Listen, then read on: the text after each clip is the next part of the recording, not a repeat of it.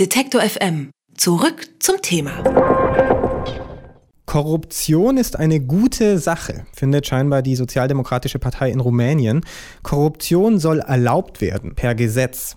Bestechungen bis zu 50.000 Euro sollen legal sein, kleinere Amtsmissbräuche sollen auch nicht mehr geahndet werden. Und dabei war Rumänien bisher im Kampf gegen Korruption immer besser geworden. Jährlich kommen dort bis zu 1000 Politiker und Beamte vor Gericht. Warum also jetzt dieses neue Gesetz? Das kann uns Hans-Martin Sieg von der Konrad-Adenauer-Stiftung in Bukarest sagen. Hallo, Herr Sieg. Guten Tag. In einem Ranking über Korruption von Transparency International belegte Rumänien im Jahr 2014 den 69. Platz. 2015, ein Jahr später, konnte das Land sich um elf Plätze verbessern. Wie groß ist denn das Korruptionsproblem jetzt noch in Rumänien? Und zunächst muss man sagen, dass es in Rumänien in der Tat, und zwar schon seit Jahren, hier deutliche Fortschritte gegeben hat. Das Land hat eine sehr effiziente Antikorruptionsbehörde.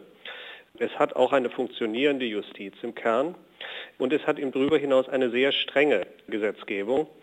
Die Regel, der Rumänien dabei gefolgt ist, ist es gewesen, Missbräuche, auch potenzielle Missbräuche, vor allem dadurch aus, dass man sehr, sehr, sehr enge Regeln eingeführt hat. Und das System funktioniert im Großen und Ganzen. Aber natürlich, gleichzeitig hat das dazu geführt, dass sich die Justiz und die Korruptionsbekämpfung natürlich auch viele Gegner geschaffen hat in den unterschiedlichen politischen Parteien. Und ja, man muss eben auch sagen, in der jetzt gewählten Regierung. Da ist ja äh, federführend bei diesem neuen Gesetz Livio Dragnea, der ähm, nicht mehr Ministerpräsident werden kann, äh, eben weil er unwählbar geworden ist. 2012 hat er eine Wahl manipuliert. Sieht er jetzt mit diesem neuen Gesetz die Chance, doch nochmal Ministerpräsident werden zu können? Nun ja, Herr Dragner ist mit Sicherheit der starke Mann der PCD. Er ist sicherlich auch der starke Mann hinter der Regierung. Und diese Ambition kann man schon äh, vermuten. Worum es hier ja geht, ist der Ansatz, über Notverordnungen der Regierung eine ganze Reihe von Paragraphen im Strafgesetz zu verändern. Das heißt, da wird über neue Definition von Straftatbeständen de facto die Verfolgbarkeit bestimmter Vergehen eingeschränkt. Davon könnte Herr Dragner ja auch profitieren, gegen den ja ein weiteres Verfahren wegen, wegen Korruption läuft. Und er ist eben auf Bewährung bereits verurteilt worden. Das heißt, es kann ihn auch äh, selber betreffen. Äh, diese äh, Notverordnung wird diskutiert. Sie ist bisher noch nicht offiziell vorgestellt worden.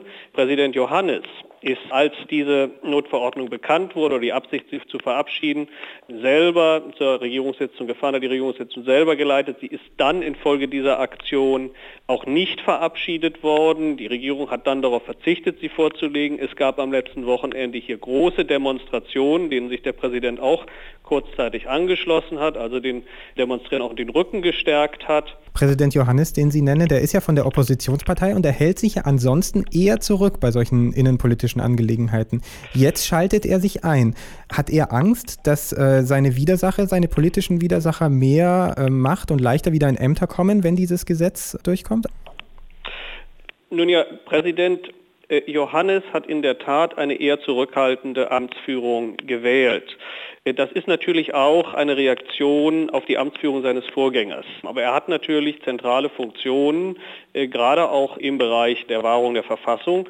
Und er ist jemand, der schon sehr stark von seiner Persönlichkeit, seiner Biografie, für dem, was, er politisch steht, gerade auch für Justiz, Rechtsstaat und Korruptionsbekämpfung steht. Da hat, hat es hier natürlich einen Punkt getroffen, wo der Präsident selber in die Offensive gegangen ist und sich auch in die Rolle gebracht hat, hier Verteidiger im Grunde der Justiz zu sein. Das kann auch bedeuten durchaus, dass wir hier eine sehr politisch zugespitzte Situation kommen. Das kann natürlich bedeuten, dass wir ähnlich wie wir das schon zweimal bei dem Vorgänger, der Herrn Präsident Basescu hatte, äh, der innenpolitische Konflikt sich so zuspitzt, dass es selbst zu einem Amtsenthebungsverfahren kommt. Die Drohungen stehen hintergründig durchaus auch im Raum. Die Demonstrationen, die am Wochenende stattgefunden haben, wo der Präsident dann auch erschienen ist, da sprach er zuerst in ersten Reaktionen auch durchaus davon, davon, dass hier ein Staatsstreich geplant werde. Es wird dem Präsidenten vorgeworfen, er mische sich zu sehr in die Regierungsarbeit ein und würde den Willen des Volkes missachten.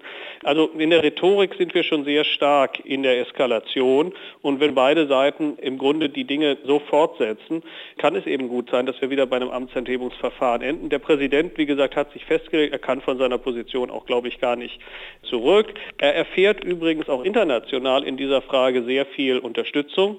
Wenn Sie sich ansehen, der vorletzte Fortschrittsbericht der EU, der gerade rausgekommen ist, der sehr stark zwischen den Zeilen äh, auch Warnungen enthält, dass Rückschritte hier im Bereich der Korruptionsbekämpfung auch durchaus Konsequenzen haben können hinsichtlich der Beziehungen zu Brüssel. Das sind natürlich auch Themen, wo wirklich in der Bevölkerung ein relativ breiter Konsens den äh, Präsidenten stützt. Wie kann das denn sein, dass die Bevölkerung so sehr auf der Seite des Präsidenten ist, aber im Dezember erst äh, mit einer relativ großen Mehrheit ja die neue Regierung gewählt hat? Zum einen müssen Sie sehen, dass äh, im Grunde nur noch 40 Prozent der Bevölkerung äh, zur Wahlurne gegangen sind. Es gibt eine große äh, Politikmüdigkeit. Es gibt da, glaube ich, auch im Bereich der oder hat im Vorfeld im Bereich der Korruptionsbekämpfung auch, glaube ich, so eine gewisse Übersättigung mit dem Thema gegeben. Wie gesagt, es funktioniert in Rumänien ja seit Jahren relativ gut. Für die Leute, die tatsächlich zur Wahl gegangen sind, gerade die Anhänger der PCD, waren die sozialen Versprechungen einfach wesentlich wichtiger. Die haben die Leute unmittelbarer betroffen. Natürlich für die große Mehrheit der Bevölkerung in den meisten Staaten äh, sind die materiellen Dinge dann natürlich oft wichtiger. Wir werden einfach sehen, wie sich das hier weiterentwickelt. Wie ist es denn im rumänischen System? Kann Präsident Johannes diese Regierungsinitiative komplett blockieren oder hat er nur die Macht des Wortes? Nein, er kann sie nicht blockieren. Er kann mit einem Referendum das Volk im Grunde dazu veranlassen, eine Stellungnahme abzulehnen. Das kann er machen. Er kann das Gesetz selber nicht ablehnen. Er kann es einmal ins Parlament zurückschicken, aber dann müssen die einfach mit, mit gleicher Mehrheit das gegebenenfalls auch verschieben. Und wenn die Regierung hier mit diesem speziellen in Rumänien noch vorhandenen Instrument der Notverordnung Paragraphen ändert, da hat er eigentlich gar keine direkte Einwirkungsmöglichkeit. Das heißt, seine eigenen Möglichkeiten, das zu tun, sind beschränkt. Äh, deshalb geht er ja den Weg des Referendums und baut öffentlichen Druck auf.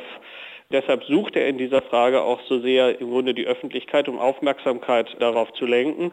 Was er theoretisch machen kann, wo er sich aber verfassungsrechtlich auch auf dünnem Eis bewegt, ist beispielsweise nach einer Aufhebung der Gesetze, die Herrn Dragne ja die Übernahme des ähm, Amtes des Premierministers verwehren, dann auch seine Ernennung abzulehnen, aber eigentlich ist der Präsident schon verpflichtet, äh, denjenigen zu ernennen, der von der Mehrheit vorgeschlagen wird. Also Sie sehen, dass sich hier sozusagen in dem Bereich verfassungsmäßige Konflikte möglicherweise abzeichnen. Die Tatsache, dass er sofort zur Regierungssitzung gefahren ist, als diese Frage diskutiert wurde und dadurch verhindert hat, dass diese Notverordnung überhaupt besprochen worden ist, war natürlich ein starkes Signal und, und wird es der Regierung schwerer machen, das in der Zukunft zu machen. Er hat auch einen Präzedenzfall gesetzt, er kann das ja wiederholen. Die Tatsache, was wir hier auch gar nicht so erwartet haben, haben in dem Umfang, dass es gleich relativ große Demonstrationen gab, auch ziemlich spontane Demonstrationen gab, von wahrscheinlich schon mehreren 10.000 Leuten hier in Bukarest, war auch ein Signal, dass die Bevölkerung, jedenfalls Teile hier der Mittelschicht in Rumänien vielleicht doch sensibler auf das Thema regieren, als die Regierung erwartet hat. Und der Präsident geht den Weg mit dem Referendum. Also der Präsident nutzt alle seine Mittel, um hier sehr stark auch die öffentliche Meinung zu mobilisieren gegen diese Änderungen und gegen Einschränkungen äh, in der Korruptionsbekämpfung. Wenn es zum Referendum kommt, ist dann dieser Plan einer Aufweichung der Antikorruptionsgesetze sofort wieder vom Tisch? Nein, das Referendum ist konsultativ und es bleibt dann auch abzuwarten, wie hoch die Mobilisierung ist. Die Frage ist dann wirklich, wie die Regierung das Signal wahrnimmt. Es ist auch wünschenswert, dass internationale Partner klare Signale aussenden. Das tut hier das diplomatische Korps im Übrigen auch schon. Korruption könnte in Rumänien wieder salonfähiger werden oder sogar weniger stark geahndet werden als bisher. Was es mit dieser Regierungsinitiative auf sich hat, hat uns Hans-Martin Sieg von der Konrad-Adenauer-Stiftung in Bukarest erklärt. Vielen Dank, Herr Sieg. Danke sehr.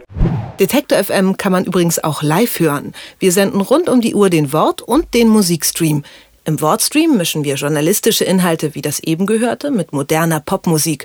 Und der Musikstream ist der perfekte Tagesbegleiter mit frischer Musik.